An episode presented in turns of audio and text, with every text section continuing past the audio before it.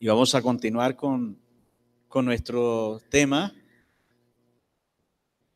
acerca de aprendiendo a vivir como pueblo de Dios. Hoy vamos a, hablar acerca de la redención y la santidad. Ustedes saben que eh, estos domingos yo he venido hablando acerca de la, de la formación que Dios le da a través de Moisés a Israel acerca de la ética, o sea, acerca de la, del comportamiento, lo que nosotros hemos llamado santidad, ¿no?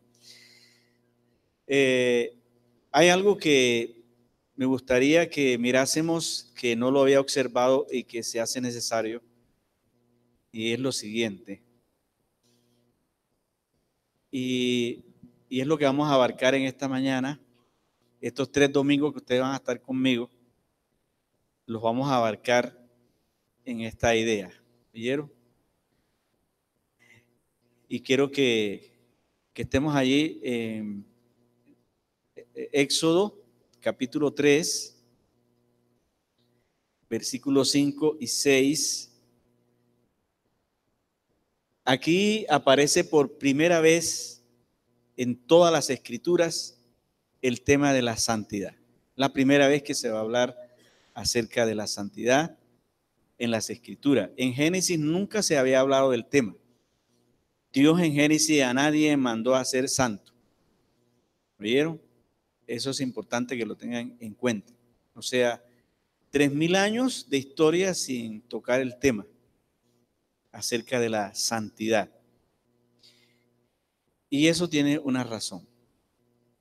Eso está, se empieza a hablar de la santidad en virtud de que Israel va a empezar su peregrinaje como pueblo de Dios. Entonces, allí, conjunto con, juntamente con el Éxodo, empieza el tema de la santidad y empieza la pedagogía de Dios con Israel.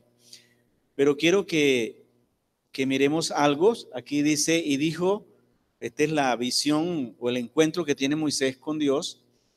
Y le dijo, no te acerques, porque Moisés salió a ver la zarza que ardía.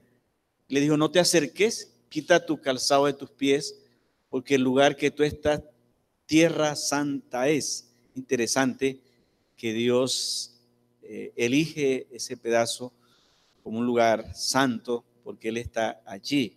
Y todo lo que Él toca lo hace así, santo. Lo aparta para Él. Y Él le dijo, yo soy el Dios de tu padre, Abraham, Dios de Isaac Dios de Jacob. Entonces Moisés descubrió su rostro porque tuvo miedo de mirar a Dios. Ese es su encuentro de Moisés con Dios. Y aquí ya Moisés empieza a, darse cuenta que, que, que el Dios con quien él está tratando es un Dios reverente y que hay que tener cuidado para acercarse a él. No hay que hacerlo tan, tan democráticamente, ¿no?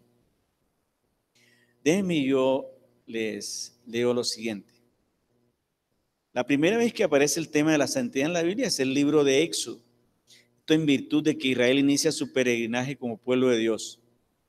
Para hablar del tema de la santidad, Éxodo nos enseña que primero hay que hablar de la redención. Si nosotros vamos a estudiar el libro de Éxodo, lo podríamos hacer de muchas maneras. Pero en esta oportunidad lo vamos a observar su narrativa tomando en cuenta lo siguiente, que para una persona desprevenida al, la entrada en la lectura de Éxodo, se da cuenta que del capítulo 1 de Éxodo hasta el 15 hay una primera parte, que del capítulo 16 de Éxodo hasta el, hasta el 40 hay una segunda parte. Cualquier lector podría darse cuenta de eso. Y eso tiene que ver mucho con lo que Dios eh, nos quiere o el autor de, de, de Éxodo nos quiere decir. El autor de Éxodo no está haciendo historia, está haciendo teología. Y esto que está aquí son pedazos de narrativas. No es una historia que tenga una secuencia continua de lo que está sucediendo. Éxodo no dice totalmente todo lo que acontece, sino que son piezas narrativas que el autor utiliza para enseñarnos quién es Dios y qué clase de relación quiere establecer Él con su pueblo. Entonces, en primer lugar, del capítulo 1 en, en, Éxodo hasta el capítulo 15, Dios se va a revelar como redentor, como salvador de Israel. Y en la segunda parte del capítulo 16 hasta el 40, Dios se va a revelar como un Dios santo. Se va a revelar como un Dios santo. Entonces, primero Dios se revela como un Dios redentor, como un Dios salvador. Luego lo va a hacer como un Dios santo. Eh, pero tenemos que tener en cuenta que ya en la primera parte, en la que acabamos de leer, que pertenece a la, sección de la redención, Dios se le revela a Moisés como un Dios santo, aunque todavía no lo ha hecho como Israel. ¿Por qué? ¿Por qué Dios se le revela a Moisés como un Dios santo? Porque Dios necesita que Moisés, que es el que él va a comisionar, le empiece a conocer ya como lo que él es. Ahora, esto lo hace en virtud de que Moisés está fuera de Egipto. Moisés no está en Egipto. Moisés está en el Sinaí está fuera de Egipto. Entonces, miren aquí lo siguiente, cómo el autor de Éxodo nos quiere enseñar.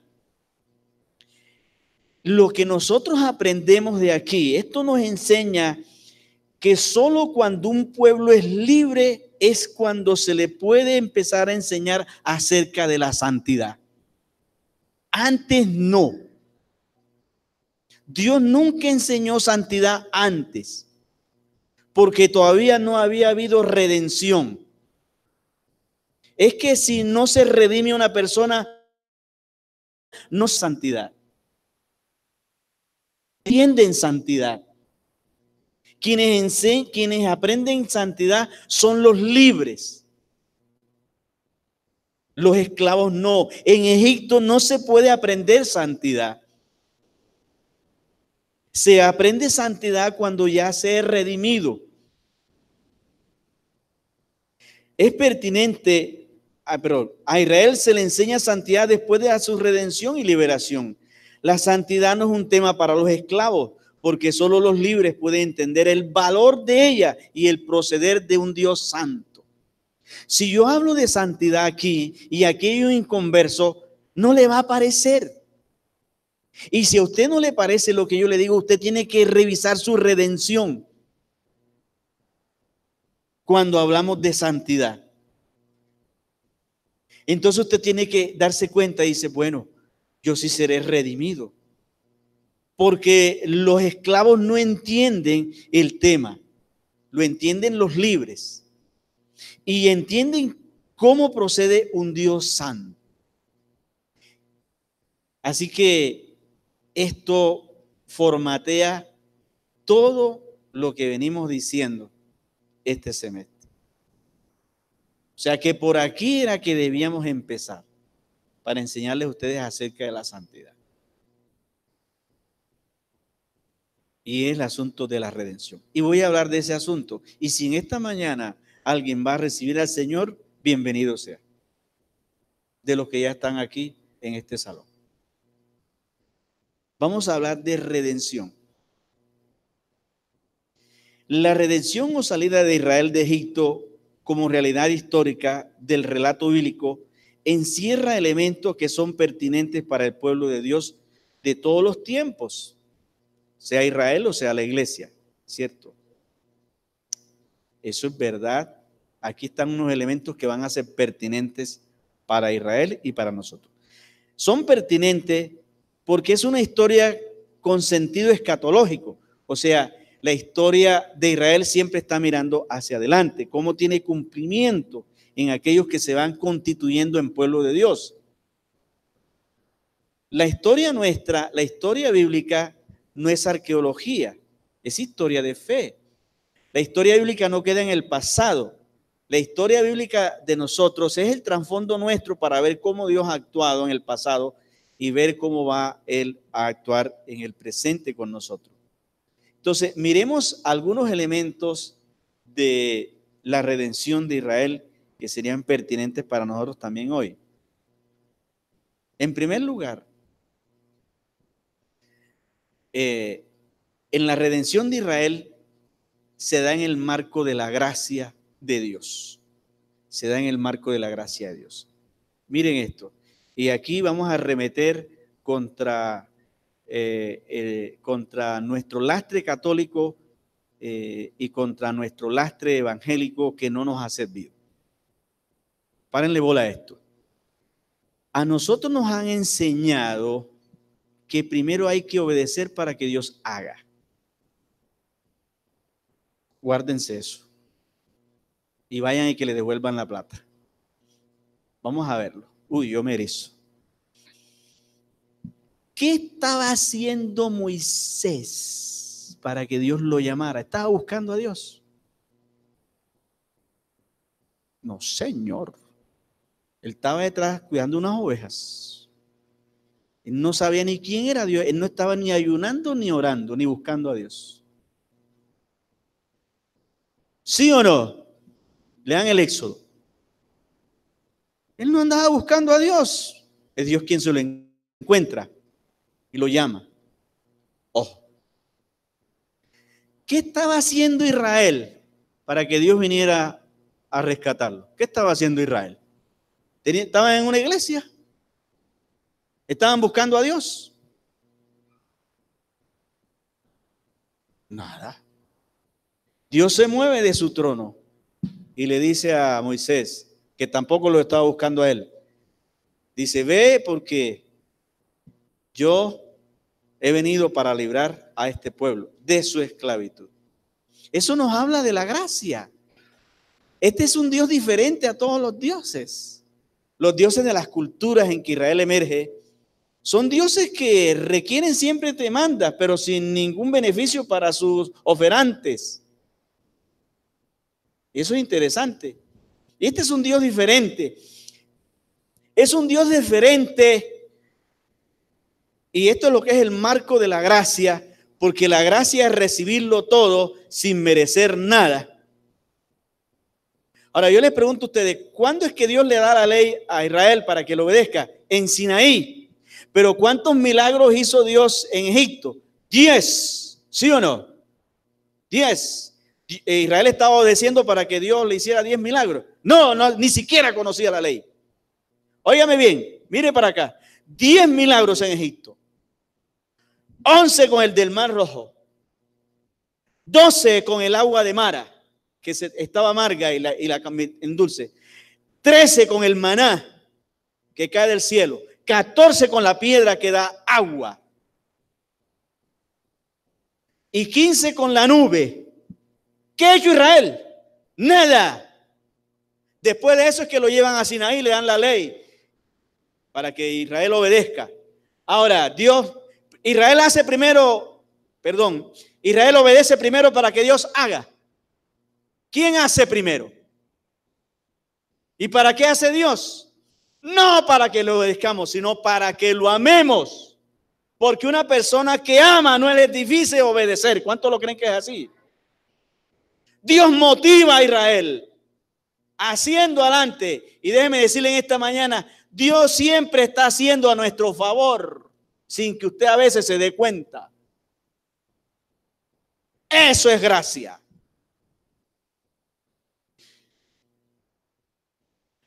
¿Qué estaba haciendo Abraham? Uy, yo, yo, yo lloraba bien haciendo este sermón. Abraham era un pagano, adorando a sus deidades. Y un día va Dios allá y le dice, ven, camina conmigo. ¿Quién es el que lo invita? Dios. Y le dice, eh, ve a la tierra que yo te digo y haré de ti una nación grande y te bendeciré y será bendición. Abraham no se lo pidió, él no se lo pidió. Es fue que antojo de Dios. Es que Dios se entusiasma con el ser humano. Se entusiasmó con Abraham. Abraham no se lo estaba pidiendo, ni Abraham lo estaba buscando. Le dijo, ven, camina, y yo te haré de ti. Y le dio una promesa cuando Abraham no se la había pedido. Y, cuando, y allá en el capítulo 15 de Génesis, cuando Abraham cavilaba entre la duda y la verdad de lo que Dios le había dicho, Adán estaba dudando, Dios se le aparece y dice, mira, ven acá para que no dudes, te voy a hacer un pacto. Y Dios le hace un pacto a Abraham en el capítulo 15. ¿Ustedes saben lo que es un pacto? Era una costumbre pagana de ese tiempo, era el berit.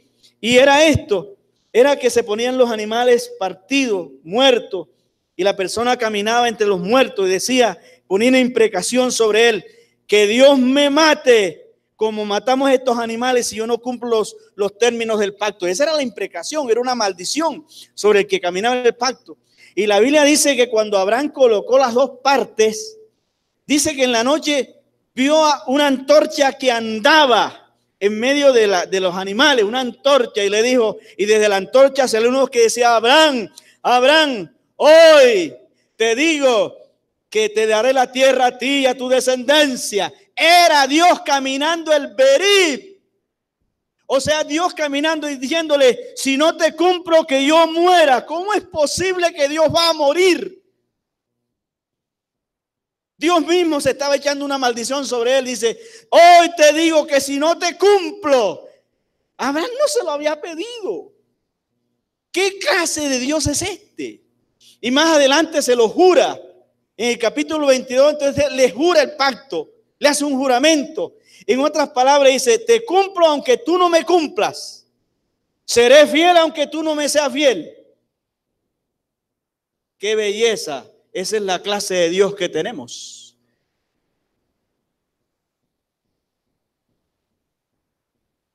Dios se comprometió solo, sin que Abraham se lo pidiera. Le hizo la promesa, le hace un pacto y se lo juramenta. ¿Este qué clase de Dios es, Dios mío?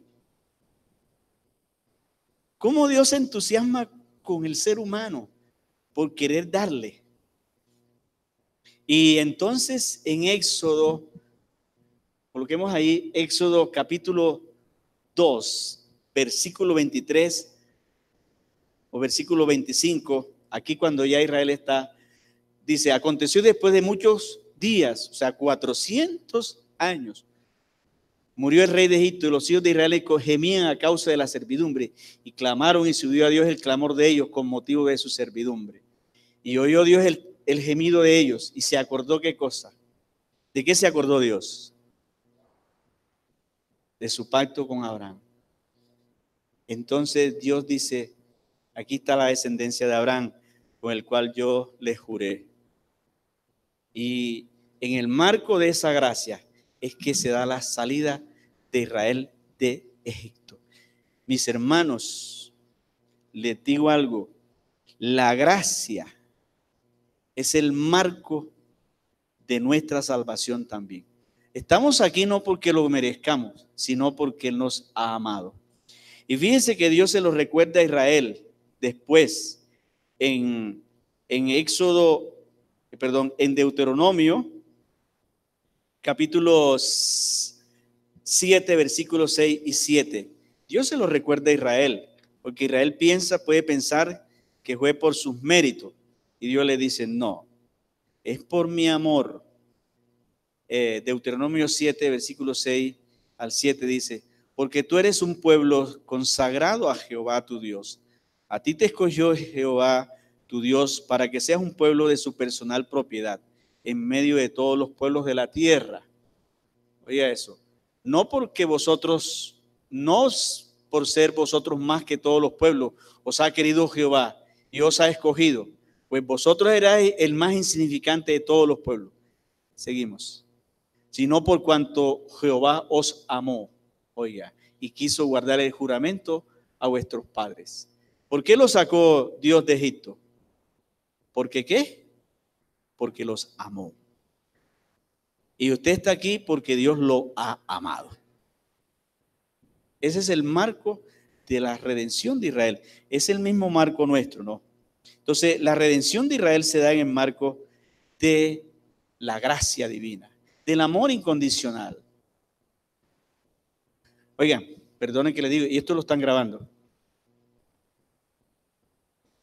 A mí me gusta una cosa que pasó en el aposento alto aquella noche. Y voy a decir esto, algunos cogen esto para criticarme. Me dicen que yo estoy en contra de la doctrina. Algunos me han tratado de hereje, aún en mi misma denominación. Ojo con el apunte, qué bueno que quede grabado. A mí me da cosa la palabra obedecer. Me desanima. Cuando alguien está hablando de obediencia, se me baja el ánimo. ¿Por qué?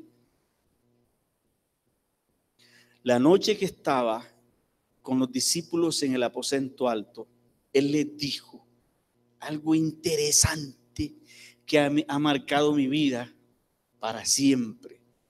Porque yo le he tenido fobia siempre esa palabra, porque yo soy un mal obediente. Todos los que están sentados aquí son malos obedientes. Y él aquella noche les dijo, ya no los llamaré más siervos, quienes obedecen son los siervos. ¿Cierto que así es? Si no los llamaré amigo. Qué belleza. Él cambió todo. Él lo cambió. Los llamaré amigo. Porque el amigo no sabe lo el, el siervo no sabe lo que hace su Señor, el amigo sí sabe. Cierto que con los amigos no se obedece, sino que se camina con ellos por amor, ¿sí o no? Por amistad. Y eso cambió mi vida. Qué bueno que Él cambió la perspectiva. Ya no soy siervo, soy amigo. No estoy para obedecer, sino para amar y caminar con Él en amistad. Porque soy malo para obedecer. Y Él sabía eso. Él sabíamos que éramos malos para obedecer y cambió la perspectiva. ¿Cuántos creen que Él nos ha llamado sus amigos? Y los amigos no obedecemos. Los amigos nos invitan y vamos. ¿Cierto que así es? Y vamos con ellos. Porque la amistad es más fuerte en relación que la de un esclavo con su siervo. ¿Cuántos han descansado en esta mañana? ¿Sí o no? Yo soy malo para obedecer. Pero qué bueno que tengo un Dios que no me pide obediencia, sino amistad con Él.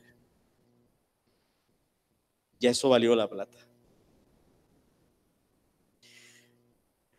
Miren lo que dice el versículo en, en Éxodo capítulo 2, versículo 23. Dice que Israel gemía a causa del sufrimiento. O sea que la liberación de Israel también se da en el marco del sufrimiento. Y esto es importante que lo anotemos.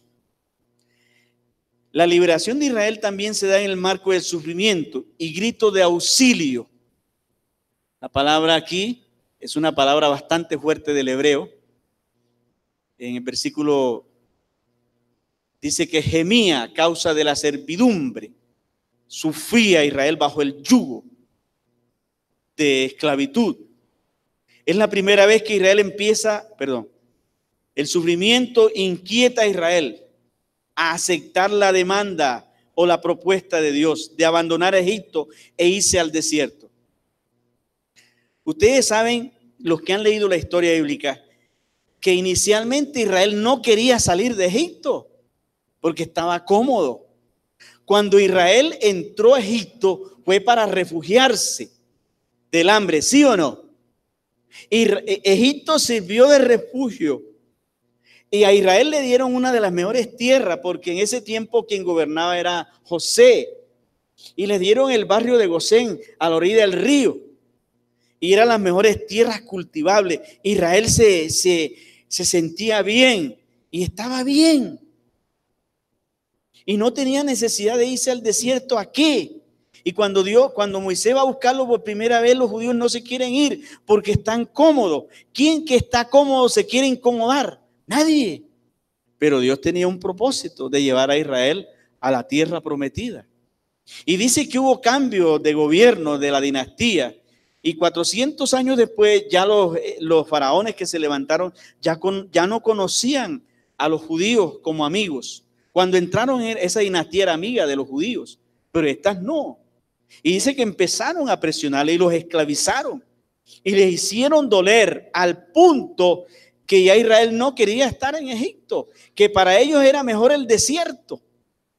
O sea que el, dolor les da, eh, les da también expectativa de libertad. El dolor produce en ellos deseo de libertad. Israel es el, el Israel que entró un día a Egipto para escapar del hambre, ahora sale de Egipto para escapar del sufrimiento. Egipto sirvió de reposo, pero ahora la utopía termina en sufrimiento y ahora es Dios quien se ofrece para dar reposo a Israel. Oye esto, lo que le voy a decir aquí. Cuando una persona le está yendo bien y todo está bien en el trabajo, se vuelve hasta ateo. Métame un ateo en un avión con una turbulencia que siquiera demore cinco minutos. Ahí se acaba el ateísmo, ¿no? ¿Cuántos han estado en una turbulencia? Yo he estado en turbulencia donde se han caído las maletas y se ha ido la luz y se han caído las máscaras.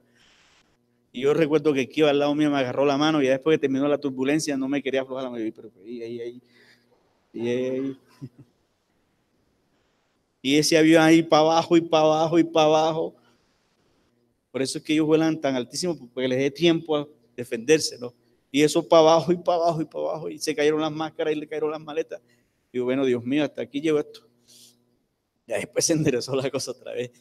Pero el que venía al lado mío, que era un amigo mío, me, Digo, ey, ey, Pedro, ya pasó la cosa, ya pasó la cosa. Ahí nadie ateo. ¿Entiendes? Y, y es interesante que una de las cosas que a veces Dios tiene que dejar es que algunas personas para poderle conocer a Él pasen por momentos dolorosos donde llegue el momento de pedir auxilio, el sufrimiento. ¿Cuántos colombianos han tenido que ir a la cárcel para conocer al Señor?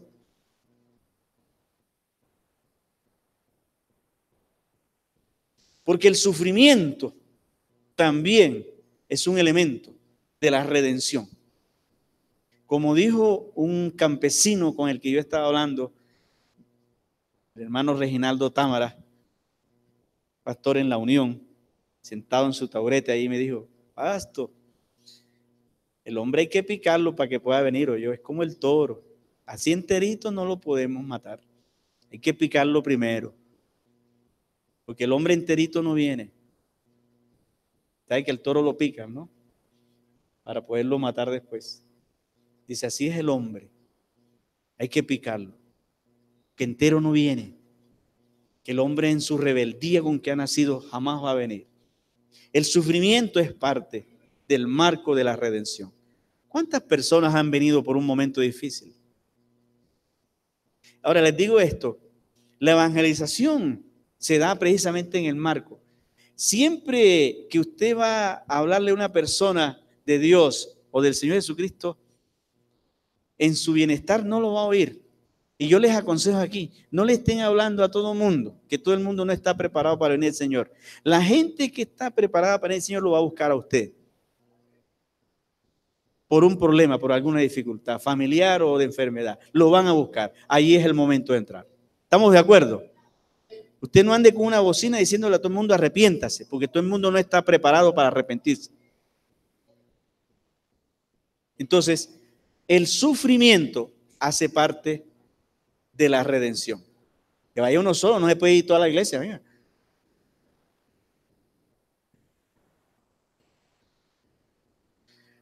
Entonces, la redención se da en el marco del sufrimiento. En tercer lugar, la redención se da en el marco de los milagros. ¿Cuántos milagros ocurrieron en Egipto? ¿Cuántos milagros? ¿Cuántos fueron las plagas? estoy haciendo así para ver si algunos se equivocan. Son diez. Diez. ¿Cuántos son las plagas? Diez. O sea, pero son milagros de juicio. Son diez milagros. Ahora, ¿qué propósito tienen los milagros? Es la primera vez que Israel empieza a ver señales y milagros poderosos. Nunca los había visto. Estos milagros tienen como propósito, en primer lugar, Dios revelarse. ¿A quién? A Faraón y a Egipto. Y también revelarse a Israel. ¿Qué había dicho Faraón en el capítulo 5? Cuando Moisés fue y le dijo, deja ir a Israel, porque Jehová nuestro Dios nos ha dicho que nos deje ir. Y Faraón había dicho, ¿quién es Jehová para que yo deje ir a Israel? ¿Quién es Jehová? Entonces, la pregunta es que Faraón está diciendo, yo no conozco a Jehová. Y lo que Dios va a decir con, con sus señales, dice, bueno, te voy a mostrar quién soy yo. Y las señales son para revelarse Dios a, Israel, a, Faraón. En segundo lugar, las, las, los milagros de Egipto son para arremeter contra las deidades egipcias. Oigan esto, miren para acá todos ustedes. La mosca era un dios egipcio. El sol es un dios egipcio. La, eh, la rana es un dios egipcio. El Nilo, dios es egipcio. Fíjese que todas las diez plagas van es en contra de las deidades egipcias. Dios ataca son las deidades de Egipto, porque ellos tenían el toro como Amon Ra o Apis, era uno de los dioses principales, Ra, que era el dios principal, que es el sol, el Nilo, y el mismo Faraón, que es una epifanía, ellos eran dioses. Eh, los demás, el demás pueblo era el pueblo esclavo. Los vasallos servían al, dios que era, eh, era Faraón. Entonces, ellos eran dioses y Dios toca todo eso. Dios mata al hijo de Faraón para que se den cuenta. Dios eh, arremete contra las ranas, contra el Nilo, contra el sol. ¿Para qué? Para decirle a Egipto, ahora, ¿qué, ¿qué, había en la mente colectiva de las culturas? La escultura egipcia es tres mil años más antigua que la judía y la babilónica también. Cuando Israel aparece en el panorama de la historia, ya la cultura egipcia tiene tres mil años. Los babilónicos también. Ya esa gente había organizado calendario, esa gente había organizado historia, había organizado arqueología, eh, había organizado toda clase de manifestaciones eh, de culturales, estructurales. Habían, habían más de 70 naciones. No hay a creer que la historia aparece con Israel. Y, esas culturas, a pesar de su desarrollo, eh, tenían unas teogonías raras. Todos los pueblos, las teogonías la forma como se entienden los dioses. Para ellos, los dioses formaban parte del cosmos. Todas las culturas tenían eso. Hacían parte del como por eso eran manipulables. Por eso los dioses egipcios, babilónicos, eh, griegos, eran dioses borrachines, adúlteros, tramposos, peleoneros, si usted lee todas esas mitologías. Porque hacían parte del cosmos. Pero cuando Dios arremete contra estas deidades, le está enseñando a, a Israel y a Egipto, dice, yo no hago parte del cosmos. Yo soy el creador. Todo esto es criatura. Yo soy independiente de la creación. Yo soy trascendente a ella. Esto no es Dios. Yo soy Dios. El mar era Yan, era un Dios. El, el desierto era un Dios, era Sed. Y él se burla del mar, lo abre cuando quiere. ¿Quién dijo que este es Dios? ¿Quién dijo que este es Dios el, el, desierto? Voy a llevar a mi pueblo, lo voy a sostener en el desierto, porque yo soy Dios. Y le quiero decir en esta mañana a usted, ¿qué clase de Dios hay en su mente que Dios necesita destruir también? En el cual usted está confiando. ¿Cuánto es Dios? Y eso es lo que Dios hace con estas deidades. Arremeter contra ellas para cambiar esa cosmovisión. Nosotros venimos con el crucifijo, con el talismán, nosotros venimos con, con el chance, con la lotería, confiando en todo eso. Y Dios aquí viene a decirte, no, yo soy el único Dios de confianza. Porque Dios quiere redimir todo. Entonces los milagros son para eso. Ahora quiero decirles aquí de paso una cosa. Los milagros que Dios hace son importantes en la conversión. Porque una cosa que buscó Dios con los milagros era que Israel confiara en Él también. Israel al ver los milagros estaba diciendo, este Dios es confiable. Entonces, mis hermanos, eh, a veces no basta nada más el discurso. También necesita que Dios obre a veces sobrenaturalmente, ¿sí o no? Para que otro se convenza de que Él es Dios. Entonces, sí es necesario las señales en la iglesia, claro que sí. Yo creo que es eso. Y Dios lo hace con nosotros también. Dios se manifiesta para que la gente crea. Pero no nos vamos a quedar en el milagro. Fíjese que Israel después que pasa por 14 milagros, ¿a dónde lo llevan? Al Sinaí. ¿Para qué? Para enseñarle a la ley. Para que ahora conozca a Dios a través de la ley y no a través del milagro. Inicialmente es necesario el milagro, pero no podemos vivir de milagro. ¿Cierto que así es? Conocemos a Dios después por la palabra. Entonces, la redención de Israel. Y aquí viene el hecho más importante. Y aquí sí puede echar mi lloradita, ¿no? Aquella noche, cuando iban a salir, la última noche que iba a estar Israel en Egipto. Dios le dice a Moisés, dile a cada familia que coja un cordero y lo sacrifique, no le van a partir los huesos. No partan los huesos del animal. De cada cordero comerán 10 personas nada más. Si hay más, completen el otro número y con otro cordero.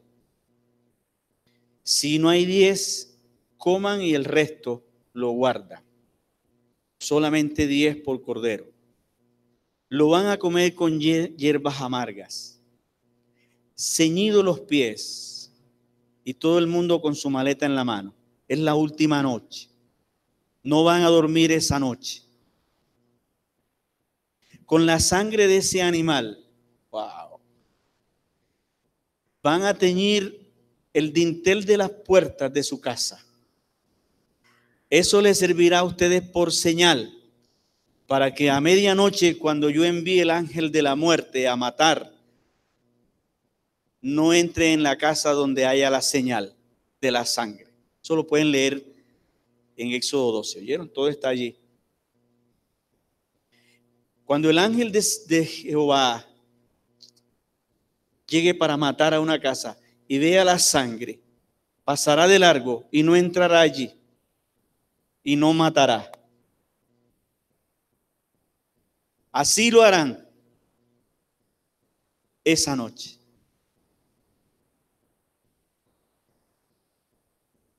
Y les dice, esto será por memoria, por generaciones.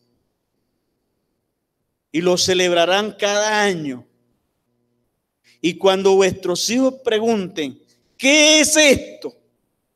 Ustedes les dirán, este es el Cordero en memoria de nuestra salida porque nosotros éramos esclavos. Y aquella noche Jehová con mano poderosa nos libró de la servidumbre. Y le contaré a vuestros hijos de generación en generación.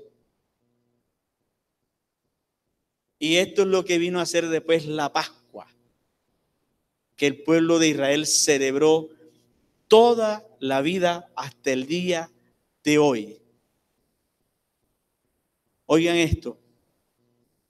La liberación de Israel de Egipto se produce en medio de un hecho trascendental para la teología del Antiguo Testamento y del Nuevo Testamento. La muerte del Cordero. Es la primera vez que Israel empieza a tener contacto con la conmemoración de un sacrificio, el cual trasciende en toda la teología con su simbología. La muerte de este animal se extendería como una fiesta solemne en memoria en los ritos levíticos durante toda la historia de Israel en el Antiguo Testamento. Y este momento hallaría su cumplimiento pleno y profético dos mil años más tarde en la muerte de Cristo en la cruz, quien era el verdadero Cordero de Dios. Por eso aquella mañana cuando Juan lo ve venir a la orilla del río, lo ve venir y delante de toda la gente dice, he aquí el Cordero de Dios que quita el pecado del mundo. La noche que murió el Cordero moría Cristo. La noche que murió el primogénito de Faraón, murió el primogénito de Dios.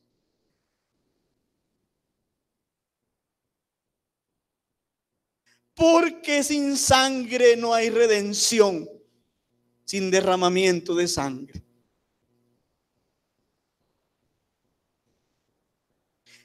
El paralelo más grande de nuestra redención es la salida de Israel de Egipto. Y que les digo en esta mañana a ustedes, esa noche fue el aposento alto de Israel. Y miren el aposento alto de Jesús con sus apóstoles. La carne comida de este animal sería una conmemoración para siempre de la redención. Lo mismo que ocurre hoy en la iglesia, en la Santa Cena. Por eso debemos tomar la cena con mucha, con mucha, con mucho significado. La cual conmemora nuestra relación con Cristo, redención en Cristo. La noche en que Israel comió el cordero en Egipto fue su aposento alto, donde las doce tribus se reunieron para comer, comer y salir después de, de comer en la Santa Cena, Jesús oficia a los doce como el nuevo verdadero pueblo de Dios. Cristo es el verdadero Moisés que oficia, que va que iban a producir un segundo éxodo, el cual es la iglesia. La iglesia es el segundo éxodo aquella noche en, Egipto, ellos celebraron la Pascua para salir. Ese es el primer éxodo. Y Moisés oficia. Ahora está el otro Moisés en el aposento alto con los doce apóstoles, el nuevo pueblo de Dios, el nuevo Israel. Em, y están oficiando para empezar el segundo éxodo. Y quiero decirle a usted en esta mañana, usted y yo somos el segundo éxodo. Y se conmemora la Pascua y se da la redención. La sangre en el dintel de las puertas sería una protección para Israel del mal de aquella noche. Así también la sangre que tiñó el madero será la protección del nuevo Israel, que es la iglesia. Su sangre. Oiga, una cosita aquí práctica. ¿Cuántos ya tienen pegado lo que les dimos del devocional?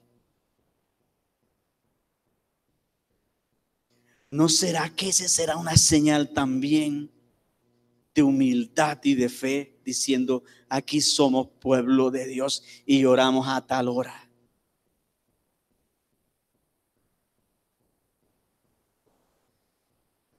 Cuando el ángel vio la sangre en el dintel, dijeron, el ángel dijo, aquí hay pueblo de Dios. Les voy a decir una cosita aquí que ustedes no sabían quizás.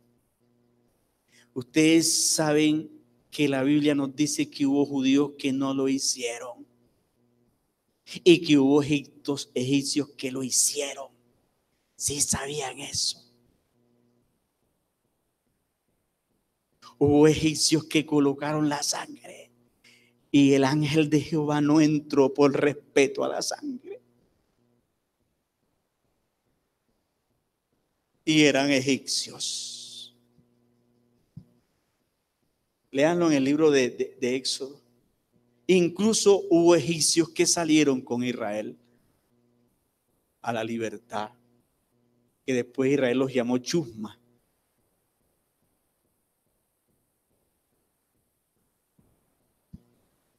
Es que el hecho de estar aquí sentado no quiere decir que somos pueblo de Dios. Somos pueblo de Dios cuando llevamos sus marcas de la redención. ¿Estamos o no? Entonces la redención se da en el marco de la muerte del Cordero. Igual que nosotros, nuestra redención la ha producido la muerte de Cristo, Cordero inocente, a nuestro favor. Y termino con esto. El paso por el mar, que fue lo que leyó mi esposa en Primera de Corintios. Quiero que lo coloquemos allí. Primera de Corintios, versículo, capítulo 10, versículo 1 en adelante. Mire lo que se da en el paso. Cuando ya Israel sale, entonces eh, sucede un evento, una cosa interesante. Yo se la voy a leer mejor. El paso de Israel por el mar es el paso definitivo a la libertad. Es importante anotar que después de la salida de Faraón, después de la salida, Faraón buscó recuperar a Israel para la servidumbre otra vez, lo cual provocó el desánimo de Israel mientras caminaba. El punto más crítico se da cuando Israel queda entre el ejército de Faraón y el mar. Ese es el punto más crítico. Inclusive hasta Moisés se desespera. O sea, cuando ya Israel sale al desierto, Faraón, como que vuelve otra vez a... Dice, ¿yo por qué dejé esta gente si esta es la fuerza económica de Egipto? Y sale otra vez de ellos con el ejército a buscarlos para traerlos. Y el pueblo que va caminando se encuentra con el mar. Y ve entonces donde viene la polvorera de los caballos de Faraón y los carros. Y entonces le dicen a Moisés, ¿y qué hacemos? Ahora sí nos sacaste de allá para matarnos. Entonces Moisés, al ver que el pueblo lo acusaba, se fue y le dijo, Dios, ¿qué es esto? ¿Qué hago? Momento difícil. Y Dios le dice, no te pongas a orar ahora, ahora no es tiempo de orar. Párate frente al mar y extiende tu mano y camina.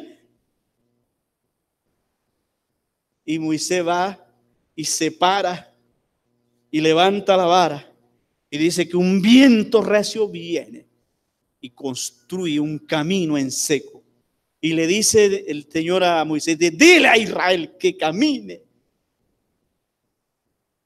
Y Israel empezó a entrar con toda su gente.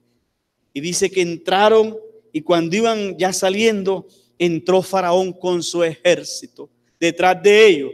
No sé si Faraón se dio cuenta del milagro o no, o quiso aprovechar el milagro también. Y cuando Israel salió y ya Faraón estaba en la mitad del mar, entonces el Señor le dijo a Moisés, extiende tu mano para que el mar vuelva otra vez a su lugar. Y Moisés extendió la mano y dice el texto que Dios sepultó a Faraón y a su ejército en el mar. Israel salió y dice que cuando miraron hacia atrás y vieron lo que había pasado, dice que Miriam es que es un susto grande, la gente iba estresada, ¿me entiendes? es que la gente iba asustada, pero cuando ya vieron y no había nada sino el mar, entonces el pueblo estaba pávido. Dice que Miriam, la hermana de Aarón, con un pandero se levantó y empezó a danzar. Yo creo que aquí nos hace falta danzar también a nosotros. Empezó a bailar y a decir, grande es Jehová y digno de alabanza, santo es, nuestros enemigos fueron sepultados. Este es Jehová, este es nuestro Dios. Y todo el pueblo se empezó a levantar y a alabar y a danzar y a cantar esa ese día. Y empezaron a adorar por primera vez el primer culto. ¿Cuántos creen que hay que celebrar nuestra redención?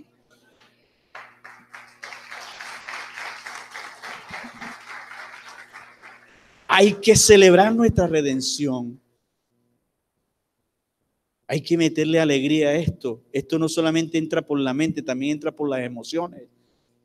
Ya le dije a Sara que prepare a los de la danza que este año vamos a tener varias celebraciones aquí en la iglesia. Cada sábado aquí los jóvenes y profesionales vamos a estar en una celebración. Último sábado de cada mes. Porque esto hay que celebrarlo. ¿Cuántos lo creen? Esto hay que celebrarlo. Porque éramos esclavos también. Y el Señor nos ha dado redención por su muerte. Y miren esto. Israel pasó por el mar, el paso definitivo. El punto más crítico se da cuando queda entre el ejército y el mar. Pero esto propicia uno de los eventos más grandes del Éxodo. Dios sepulta a Egipto y Faraón en el mar. Este evento se viene a constituir en uno de los grandes principios teológicos para la iglesia, como es el bautismo cristiano. Vaya, vaya, vaya. Este hecho sí nos hace entender en verdad qué es el bautismo. Mire cómo lo toma Pablo. Pero no quiero, hermanos, que ignoréis que nuestros padres estuvieron bajo la nube y todos pasaron bajo el mar. Y todos en Moisés fueron que bautizados en la nube y en qué? En el mar. En otras palabras, después de la redención viene el bautismo, que es el mar. Todo el que recibe a Cristo debe bautizarse. ¿Estamos de acuerdo? Debe bautizarse. Después de la redención viene el bautismo. Repita conmigo, después de la redención viene el bautismo. ¿Y qué significa el bautismo? Miren esto. Aquí nos revela este pasaje en verdad qué significa el bautismo. El bautismo, cuando nosotros nos bautizamos y el ministro nos mete en el agua y nos mete en el agua y nos saca, nosotros estamos diciendo públicamente que nosotros morimos a nuestro pasado, a Satanás, a la carne y al mundo. Y ahora nacemos para una nueva vida y nos encaminamos hacia el Señor. Miren lo que pasó con Israel aquí. ¿Quién es el pasado de Israel? ¿Quién es el pasado de Israel? Egipto es el pasado de Israel. ¿Qué hizo Dios con el pasado de Israel? Lo sepultó. Por eso fue necesario pasar a Israel por el mar. No había otra razón. Esta es la razón. Porque en el mar es donde se puede sepultar el pasado de Israel. Por eso lo pasan por allí porque el pasado se tiene que sepultar. Nuestra vida pasada, eso es lo que simboliza el bautismo. La palabra bautismo viene del griego baptizo, que significa sumergir hasta matar. Así pasó con el diluvio. Pedro dice en primera de Pedro 3:21 eh, dice que el diluvio es un símbolo del bautismo. En aquel tiempo, el diluvio, la tierra fue metida en agua, fue bautizada para matar la antigua creación. Después que murió la antigua creación, se levantó una nueva creación. Para eso que es el bautismo, para matar la antigua creación. Por eso cuando Noé ya después envía a, a, un cuervo y el cuervo va y se queda en la carroña comiendo de la carroña y no vuelve porque el cuervo eh, le gusta es carroñero, es como la carne. Nuestra carne siempre quiere ir al pasado a ver qué hay. Pero cuando envía la paloma, la palomita va y viene y se regresa. Y después otra vez la envía y ella sale y le trae una hoja de olivo y le dice, hay una nueva creación y la, paloma se va porque hay una nueva creación.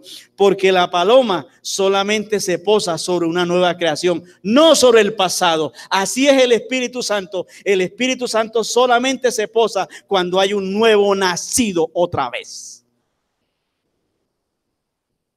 Por eso aquel día cuando estaba él en el río, Ahí estaba la nueva creación. Y por eso el cielo se abrió y la paloma vino sobre él. Porque ahí había una nueva creación. Era él, el Señor Jesucristo.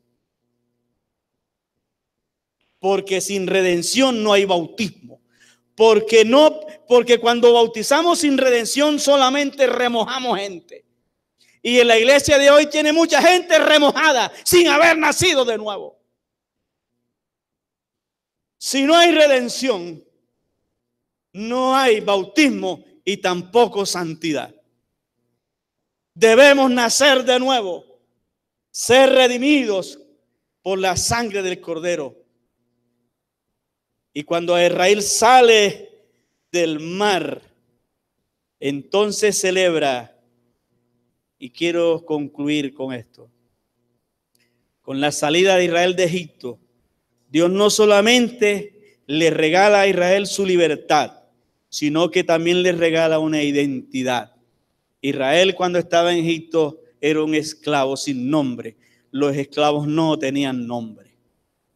Y no era pueblo, era una bandada de esclavos. Ahora es pueblo de Dios. También le regala una existencia. Ahora tienen un propósito de existencia y es ir a la tierra prometida y es adorar a Dios. Ahora tienen reposo. Los esclavos en Egipto no tenían día de reposo. Ahora el sábado es el día de reposo para el nuevo pueblo. Y con esta existencia, ahora Israel va a caminar hacia la tierra prometida. Y déjeme decirle en esta mañana a usted, de Egipto a la tierra prometida hay un desierto que caminar. No se va en avión. Lastimosamente, muchos pastores hoy están vendiendo tiquetes de Egipto a la tierra prometida sin pasar por el desierto. El desierto es necesario caminarlo para ir a la tierra prometida, porque en el desierto es que Dios te va a enseñar a formación del carácter. ¿Estamos de acuerdo? ¿Dónde los dejé hoy? Saliendo del mar hacia la tierra prometida. Así que los espero el próximo domingo para seguir caminando.